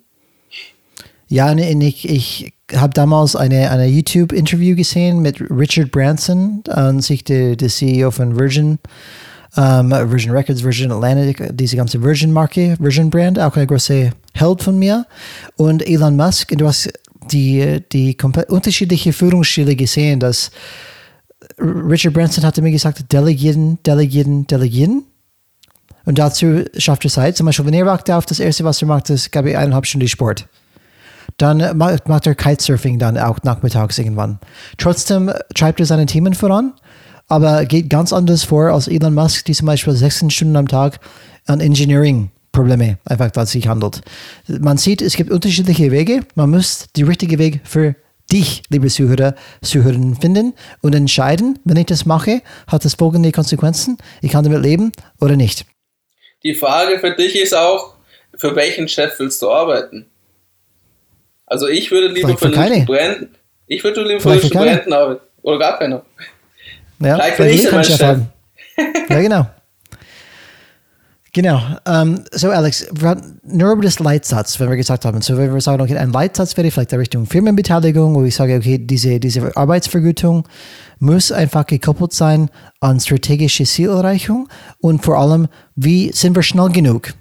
Natürlich ist das schwierig und, und, und das ist die, die, wo wir einfach in Schwierigkeiten bekommen, weil wenn wir diese Leitsatz kennen, warum machen wir es einfach nicht so? Weil es kompliziert ist. Ähm, Vergütung nach, nach einfach Vergütung nach Zeit ist ziemlich einfach. Vergütung nach, was ist meine Rolle innerhalb dieses Big Pictures? Was ist mein Beitrag in das große Ganzen? Das ist viel schwieriger, weil in Effekt müsste man das wirklich definieren und auch über eine Zeit definieren, weil es ändert sich ja auch. Meine Rolle in das Unternehmen, mein Beitrag wird sich höchstwahrscheinlich über die Zeit ändern. Und vielleicht wird meine Leistung sogar über die Zeit abnehmen. Kann auch sein. Außerdem setzt es voraus, dass jedes Unternehmen ein Big Picture hat. Und das heißt eine ständig aktualisierte Strategie und ein klares Bild vom Wettbewerbsumfeld und die Bedürfnisse der Kunden, was definitiv nicht der Fall ist. Ich arbeite im Online-Marketing und ich habe, also es hängt von der Art der Firma auch ab, wo ich gearbeitet habe, aber es gibt Firmen, wo ich, für die ich gearbeitet habe, wo es am Anfang Online-Marketing nice to have war. Ja, wir müssen das machen. Ja, es ist wichtig, dass wir auf Social Media Werbung machen, etc. Aber es war, nicht, es war noch nicht unternehmensrelevant. Es war eher ein nice to have. Wir machen einen Leuchtturm. In der Zukunft könnte es ein Thema werden. Und was haben wir jetzt? Dank auch natürlich Corona auch wenn das blöd ist zu sagen, aber das ist halt einfach ein Digitalisierungsfortschritt in allen Bereichen. Jetzt ist es auf einmal ein Must-Have, wo ich tätig bin. Wo dementsprechend komplett andere Anforderungen kommen. Genau, da würde dein, dein ähm, Beitrag, Alex, steigern über die Zeit und theoretisch wirst du immer mehr verdienen in diesem Fall. Ähm, und außerdem, ähm, was noch problematisch ist, ist, die Mitarbeiter sind aufgrund des aktuellen Status quo hierarchieorientierte Organisationen oft in ihren begrenzten Rollen innerhalb der Organisation gefangen, was ihren potenziellen, potenziellen Beitrag zum Unternehmen als Ganzes behindert. Und ich denke immer noch, dass dieses Leitprinzip eine großartige Weg sein könnte, aber es setzt auch voraus, dass die Bezahlung nach Leistung der beste Weg ist, um zu arbeiten, was meiner Meinung nach nicht der Fall ist. Das heißt, was habe ich gerade gesagt? Genau, das ist nicht der Fall, glaube ich, dass rein leistungsbezogen der beste Weg ist. Vielleicht wäre eine Alternative ein festes Einkommen für alle, was bedeutet, dass jeder das gleiche Gehalt erhält. Was mich an diesem Modell stört, ist das menschliche Grundbedürfnis fair behandelt zu werden. Das hast du vorher auch erwähnt, Alex, zum Beispiel. Okay, es ist Ungleichmäßigkeit passiert, ich möchte mehr leisten und für irgendeinen Grund kann ich nicht mehr verdienen als der Rest. Meine Befürchtung ist, dass Mitarbeiter, die mehr, mehr Arbeit leisten wollen oder das Gefühl haben, viel mehr als andere Mitarbeiter beizutragen und dies sogar beweisen können, sich schlecht oder nicht gut genug behandelt fühlen und mit dem Gefühl gehen, im Unternehmen eingeschränkt zu sein. Ähm, wir sollten die Bedeutung, die Geld im Leben der Menschen spielt, nicht trivialisieren. Das heißt, es ist schon wichtig. Ja, wir wissen, dass Geld nicht glücklich macht, aber es bedeutet mehr Möglichkeiten und mehr Freiheit in unserer Gesellschaft, was viele Menschen sehr schätzen. Um, ähm, so, das Thema ist, was ich gesagt habe, rein leistungsbezogen, wie gesagt, das habe ich schon hinter mir. Ich weiß, wie das dann ist, ständige Druck zu liefern. Man hat überhaupt kaum Raum zu, zu, zu, zu atmen. Und man ist eine ständige Stresssituation. Ich finde nicht, dass rein leistungsorientiert das Beste ist. Und warum das Idee von ein festes Einkommen für alle inter interessant ist, ähnlich vielleicht ein bedingungsloses Grundeinkommen, weil es befreit man. Man sagt, okay, ich verdiene das und ich kann mich einsetzen, wo ich möchte.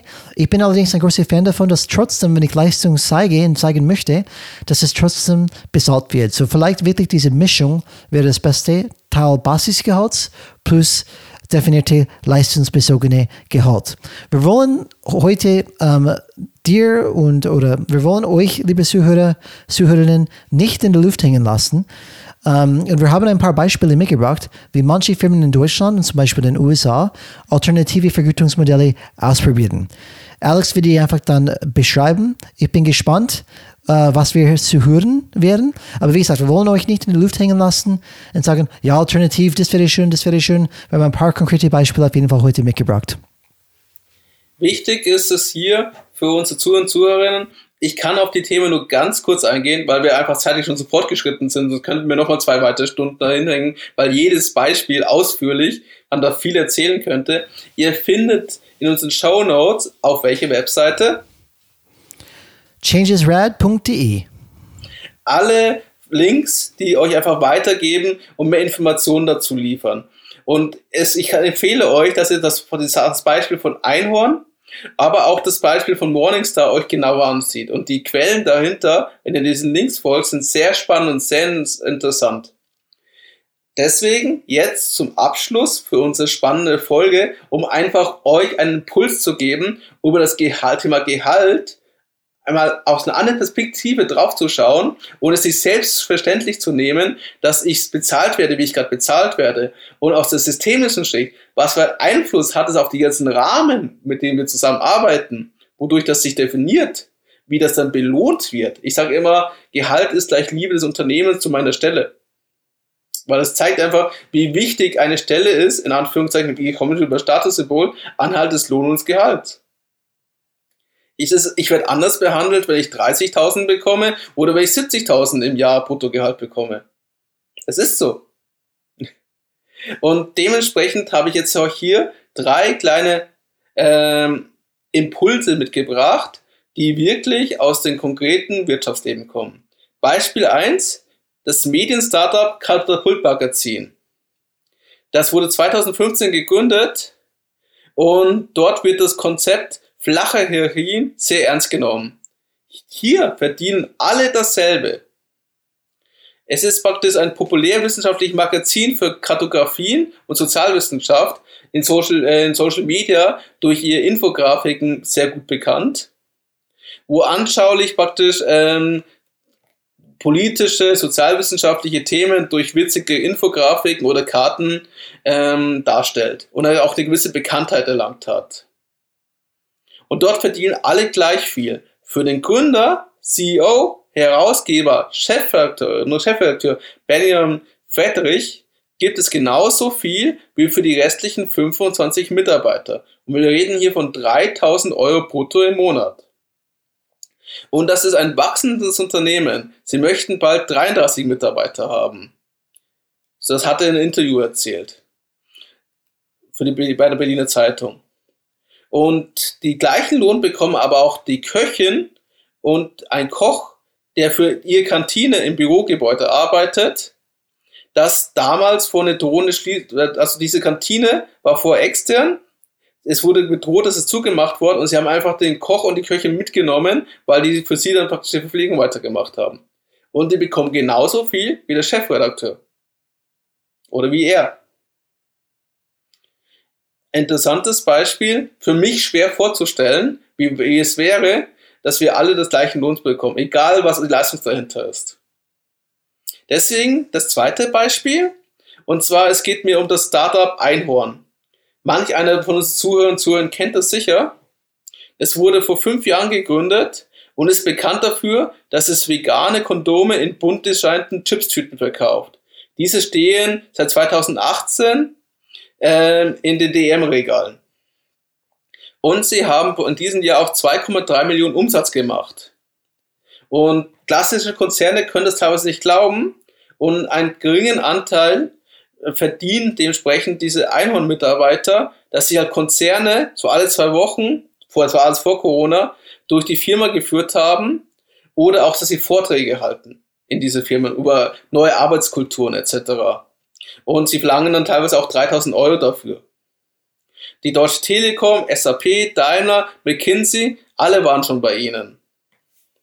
Und die, was das Einhorn für sich definiert hat, ähm, es ist das Thema, dass junge Menschen, also junge Erwachsene, so definieren sie das, mehr möchten von ihrem Job. Ihnen reicht das nicht, dass das Thema faires Gehalt ist, sondern sie möchten auch Spaß in der Arbeit haben. Sie möchten etwas tun, was sinnvoll ist und ihnen trotzdem genügend Zeit hat, für was anderes lässt. Also das die Work-Life-Balance, dieses böse Wort, wo wir sicher mal in anderen Folgen mal darüber diskutieren werden. Ähm, Sie möchten ein ausgewogenes, äh, ausgewogenes Verhältnis zwischen den Stunden im Büro und zu Hause haben. Und das ist viel wichtiger für Berufsanfänger als das Thema Statussymbole oder Karriere. Sie wollen auch weniger Hierarchien haben, mehr Selbstbestimmung. Sie möchten halt ernst genommen als Erwachsene und nicht wie kleine Kinder behandelt werden. Und das ist ein Thema, was auch für die Zukunft der Arbeit ist. Und Einhorn hat damals, das war 2016, äh, mit 10 Mitarbeitern, jetzt sind es schon äh, 20 Mitarbeiter, gesagt, wir wollen diese Reise machen. Und was haben sie geschaffen? Also kurz und knackig. Es, man kann auf, wie gesagt, ich darf, ich kann mich nicht zu ausführlich darin halten. Deswegen versuche ich nur kurz und knapp euch einen Einblick darüber zu geben. Ihr seht die Links, wie gesagt, in unseren Show Notes und dort beschreiben sie ihr Journey selber. Das ist das Schöne, die machen alles transparent und du kannst anhand der Zahlen auch sehen, wie viel die CEOs da verdient haben, etc., wie viel jeder verdient. Das ist alles öffentlich. Nicht nur intern, auch extern. Und kurz und knapp, wie zahlt Einhorn ihr Mitarbeiter? Es gibt einen gewählten Gehaltsrat, und der kümmert sich um das Ganze. Er hat diese Aufgabe. Und es, ist ein, es gibt eine Deckelung fürs Gehalt. Das höchste Gehalt darf nur maximal dreimal so hoch sein wie das niedrigste Gehalt in der Firma. Es gibt ein Baukastensystem zwischen Grundgehalt, Beachtung der persönlichen Lebensumstände, Ausbildung, Erfahrung und Selbsteinschätzung. Zusätzlich haben sie gesagt, wir sind ein familienfreundliches Unternehmen, bedeutet, für jedes Kind in der Familie von diesen Angestellten gibt es 400 Euro mehr netto. Am Ende ist transparent für jeden als einsehbar und es gibt zusätzlich noch einen Happiness-Rat, aber wie gesagt, dann müsst ihr auf die Webseite kommen, verstehen, der sich um die Happiness der Leute kümmert.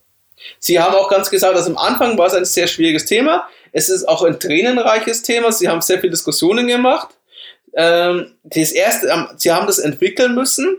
Die ersten Versuche sind auch komplett gescheitert, haben sie auch so geschrieben.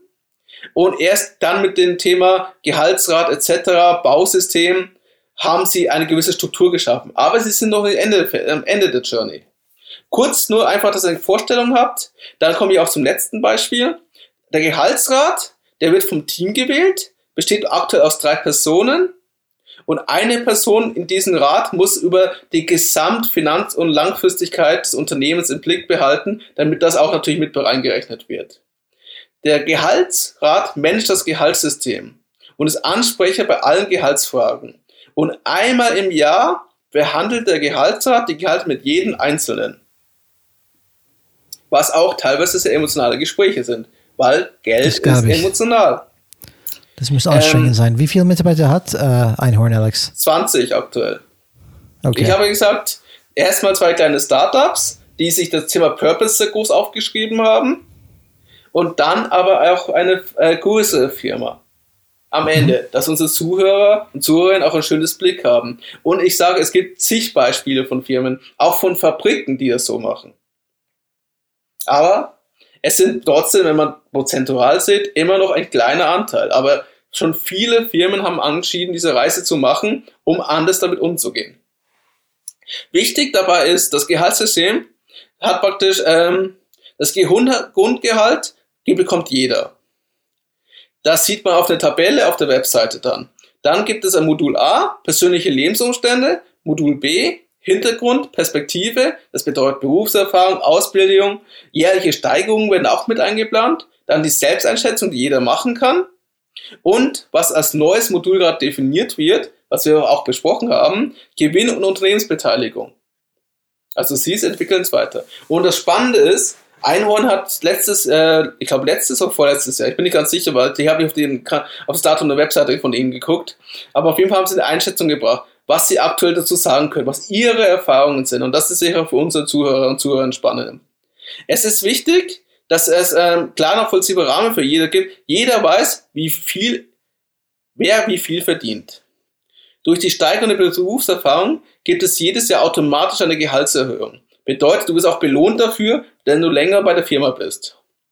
Es gibt keine, wichtig ist aber auch, das ist wieder das Purpose-Thema, keine große Share innerhalb der Kompanie, diese Dreierregel. Individuelle Situationen werden großteils berücksichtigt. Beispiel auch Familienbonus.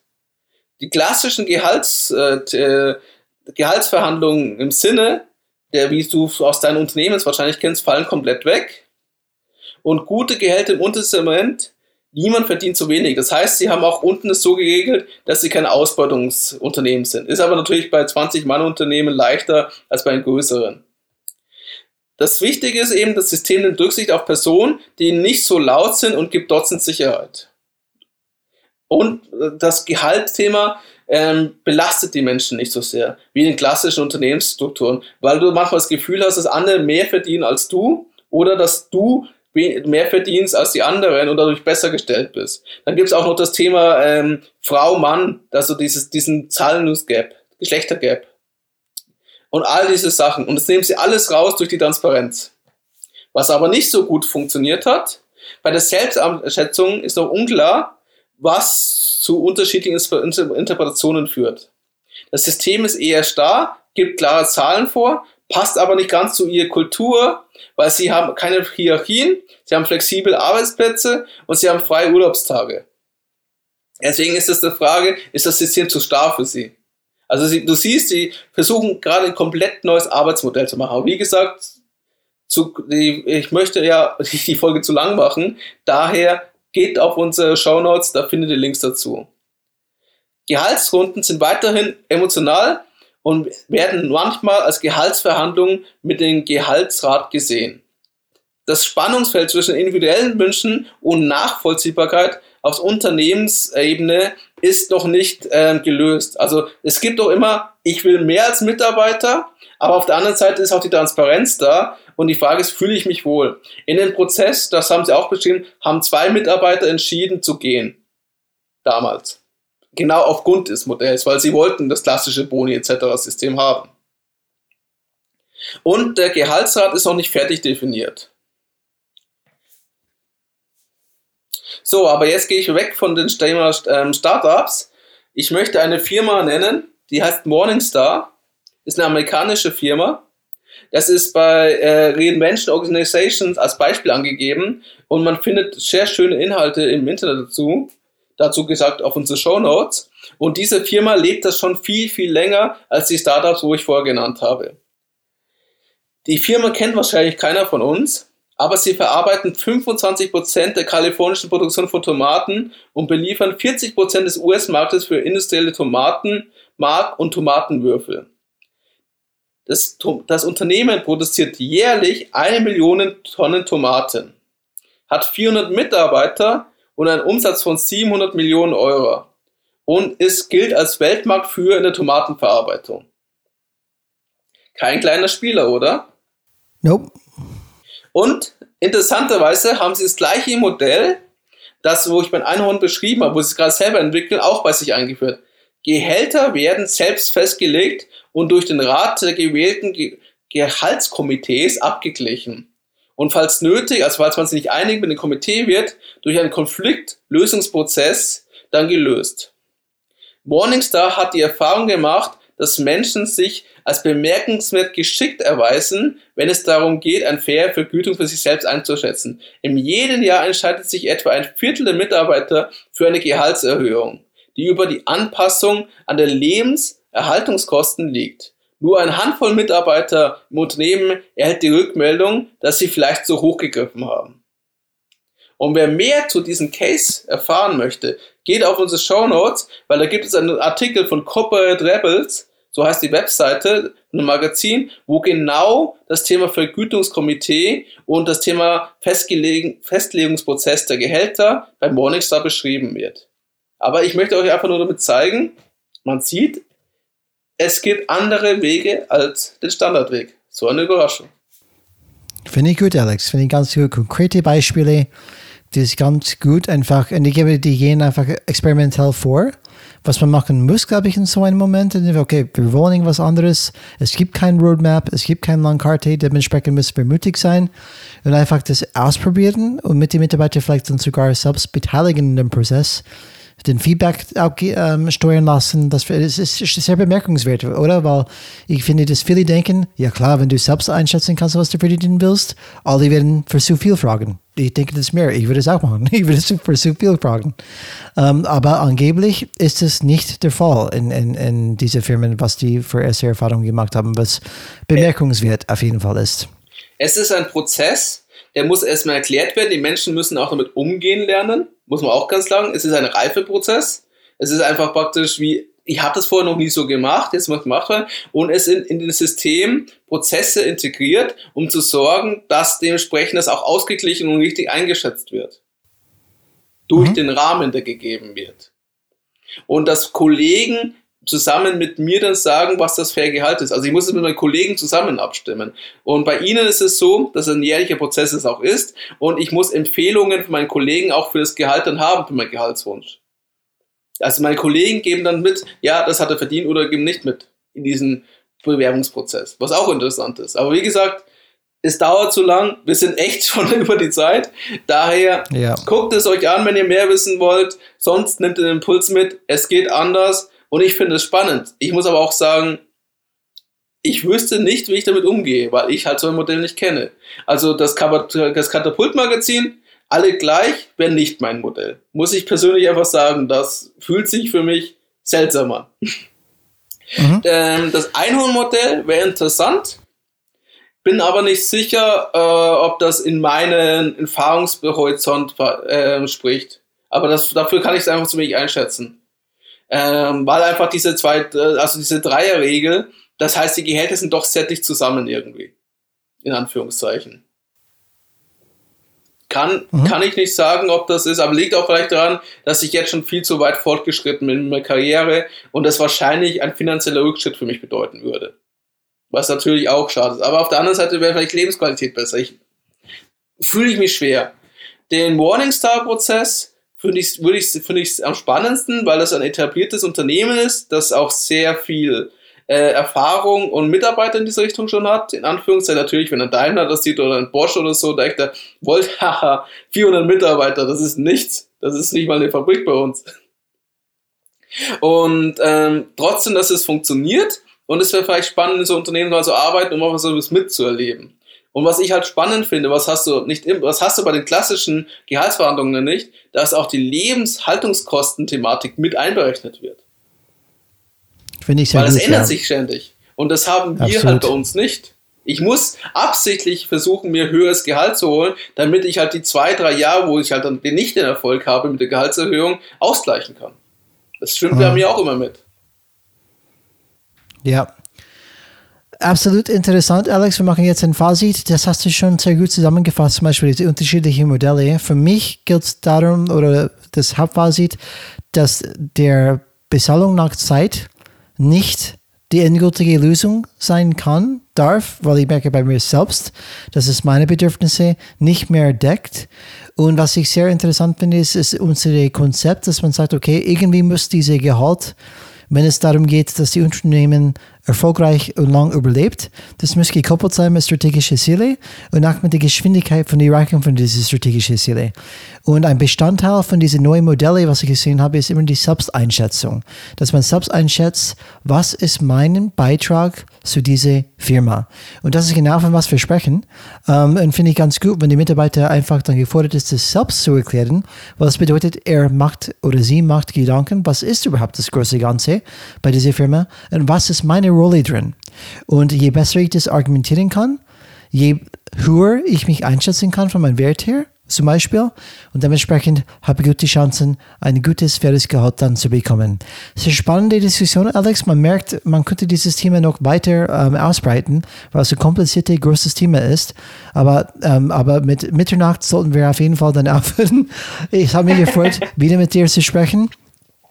Ähm, und bitte Ausblick wie immer, auf die nächste Folge. Ja, bitte, bitte Zuhörer, Zuhörer, wie immer, wie Alex am Anfang erwähnt hat, glaube ich mindestens, es ist eine lange Folge, glaube ich, dass es erwähnt hat. bitte gib, gib uns ein fünf Sterne. Also die fünf, die, die fünf, mit, die fünf Zuhörer Zuhörer, die uns, äh, die uns so lange gefolgt sind, gebt uns auf jeden Fall fünf Sterne, weil anscheinend hat es euch gefallen. Absolut, absolut.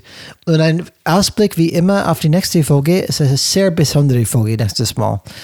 Ähm, 50 Folgen feiern wir mit einem Rückblick.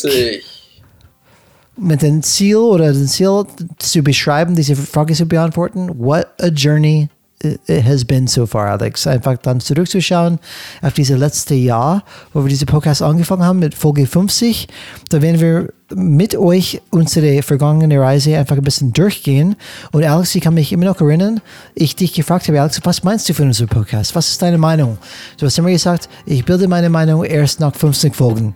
Ähm, und zum Beispiel das Thema, gehen wir weiter? Machen wir weiter wie bis jetzt? Ähm, machen wir das wöchentlich weiter? Machen wir die gleichen Themen? Was ist unser Resümee ähm, über das letzte Jahr? Da bin ich gespannt. Wir freuen uns auf diese nächste Folge, wo es ein bisschen Fire-Folge für uns ist und auch ein bisschen Rückblick. Und Alex, schön was wie immer. Change is red, my friend. Change is red. What a journey. Bis zum nächsten Mal.